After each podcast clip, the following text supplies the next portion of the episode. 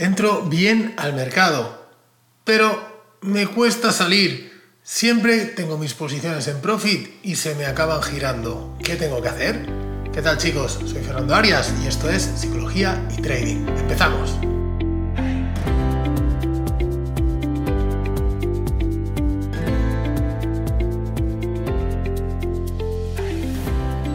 ¿Qué tal traders? ¿Cómo estáis? Un placer estar aquí en el podcast una semana más. Vamos a hablar de algo hoy muy muy interesante, algo que también es un, nivel ya más avanzado de los problemas eh, habituales que podemos tener, que es eh, aprender a entrar bien al mercado, dominar las emociones y demás. Luego, cuando esto ya lo dominamos, aparece otro problema, que es, bueno, y ahora que ya sé dónde entrar en el mercado, ahora cuándo o cómo salgo del mercado. Y es que es muy habitual que eh, tomemos posiciones que se nos van a profit se nos ponen en positivo y luego no sabemos gestionar esa posición. De esto y mucho más vamos a hablar el día de hoy. Antes de empezar, como siempre, agradecemos a IG el patrocinio de este contenido. Sabéis que es mi broker de referencia y que por aquí arriba os dejo un enlace por si queréis abrir una cuenta y disfrutar también de la plataforma Pro Real Time. Para mí una de las mejores plataformas que existen para hacer trading y que tienes incluida con IG. ¿Vale? Dicho esto, venga, vamos a ello, vamos a por lo que hoy nos ocupa y es cuándo salir del mercado. Y aquí eh, hay muchísimas formas de salir del mercado, ¿no? Vamos a exponerlas todas. Eh, en primer lugar, podemos hacer un trading totalmente eh, de gestión activa, es decir, vamos a salir donde nosotros queramos, ¿no? Vale, gestión activa. Ese nosotros queramos tiene que venir establecido por algo, ¿vale? Tenemos que saber bajo qué circunstancias vamos a salir del mercado. Pues, por ejemplo, ante un volumen de parada, ante una zona relevante, ante un nivel volumétrico, etcétera, etcétera, etcétera. Todas estas opciones ya las vemos, ya las conocéis muchos de vosotros, los que habéis hecho eh, cualquier tipo de formación, ya sea el curso de scalping y trading intradía o bien eh, las, las, mentorías, ¿de acuerdo? Ya sabemos, ¿no?, dónde salir eh, si queremos hacer ese tipo de operativa más activa. Por otra parte, tenemos las gestiones más pasivas. ¿Qué quiere decir? Bueno, vamos a buscar un determinado ratio de, beneficio-riesgo. Y esto es un tema que aquí me quiero detener un poco. Esto es muy importante, la colocación del stop. ¿Por qué? Porque si nosotros entramos eh, tomamos nuestra entrada. Por eso es muy importante la precisión en las entradas. Yo siempre insisto mucho en eso, ¿no? En ser precisos en las entradas. Vamos a imaginar que tenemos un stop de 25 puntos y al precio le pedimos 25 más para ir a un ratio de 1 a 1. Si nosotros tardamos 3, 4, 5 segundos más en tomar una decisión, a lo mejor esa misma entrada, el stop pasa a ser de 32. Por lo tanto, tu stop está más lejos y tu pérdida, perdón, tu ganancia también está más lejos, ¿no? Entonces es muy importante, sobre todo en scalping, mantener la concentración intentar entrar en el momento exacto, ¿vale? Eh, podemos ir a buscar un ratio 1-1, podemos ir a buscar un ratio 1,5-1, 2 a 1. No recomiendo más del 2 a 1 haciendo scalping. ¿Por qué? Bueno, pues porque sobre todo en, bueno, sobre todo, ¿no? En cualquier mercado, en temporalidades bajas el mercado tiene mucha corrección.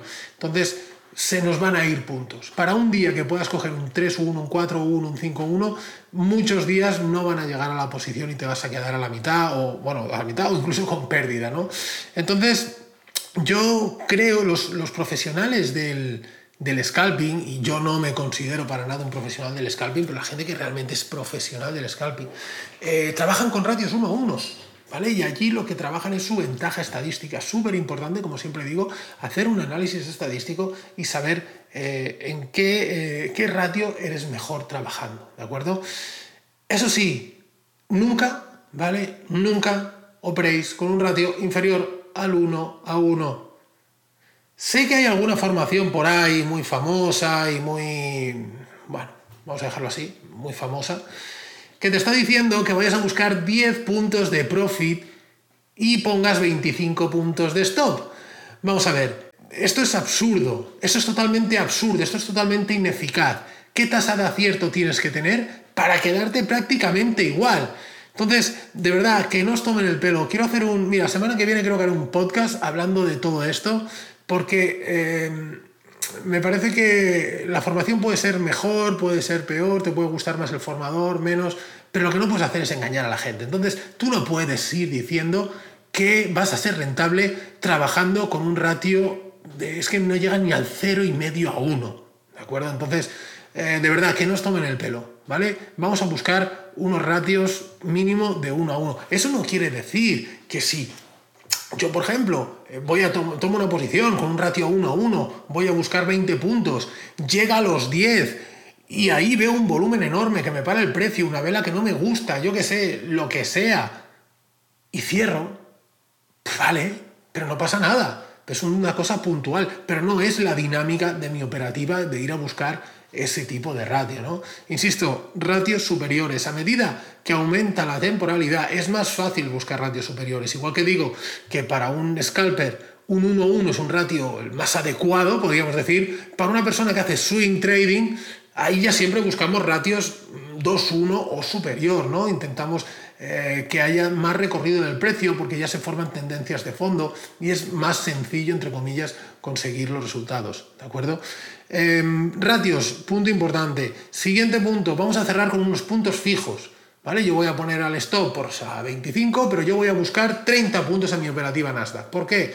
Porque estadísticamente sé que mis operaciones llegan a 30 puntos en un porcentaje X. De acuerdo, voy a buscar 30 puntos, siempre y cuando mi stop nunca sobrepase esos 30 puntos, ¿vale? 30 eh, o 40 o 50 o los que queráis, eso vosotros sabréis cuál es en vuestra estrategia, cuáles son los puntos. Pero esto, tanto si lo hacemos por ratio, como si lo hacemos con puntos, como si lo hacemos por zonas, oye, yo pongo un, stop, un profit en la siguiente resistencia, me voy largo y cuando llegue allí, que pase lo que Dios quiera, pero yo me voy fuera, también me parece muy correcto. Pero define un sistema. Define un sistema de salida del mercado. Porque si no, si cada día vas haciendo lo que te parece, ahí no tienes ventaja estadística y ahí no puedes analizar tu estrategia, tu estadística, tus resultados de una forma eh, lineal, por decirlo de alguna manera. ¿no? Además, todo esto te va a ayudar muchísimo a mejorar tu psicotrading, a tener tranquilidad operativa. ¿Por qué? Porque tú cuando entras al mercado ya entrada sabes dónde vas a salir, simplemente tienes que esperar que el precio llegue a ese sitio o tomar una pequeña decisión, depende del caso, ¿no? Pero nada más que eso, ¿de acuerdo?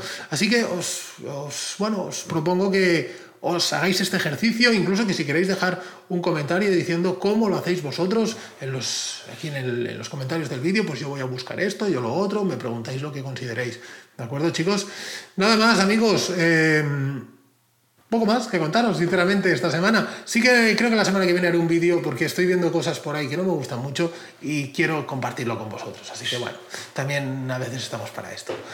Un fuerte abrazo, un placer como siempre estar aquí. Os leo en los comentarios, likes, me gustas, compartir y todas estas cositas que se suelen hacer y que me ayudan a seguir creciendo. Un fuerte abrazo y nos vemos la semana que viene. Chao.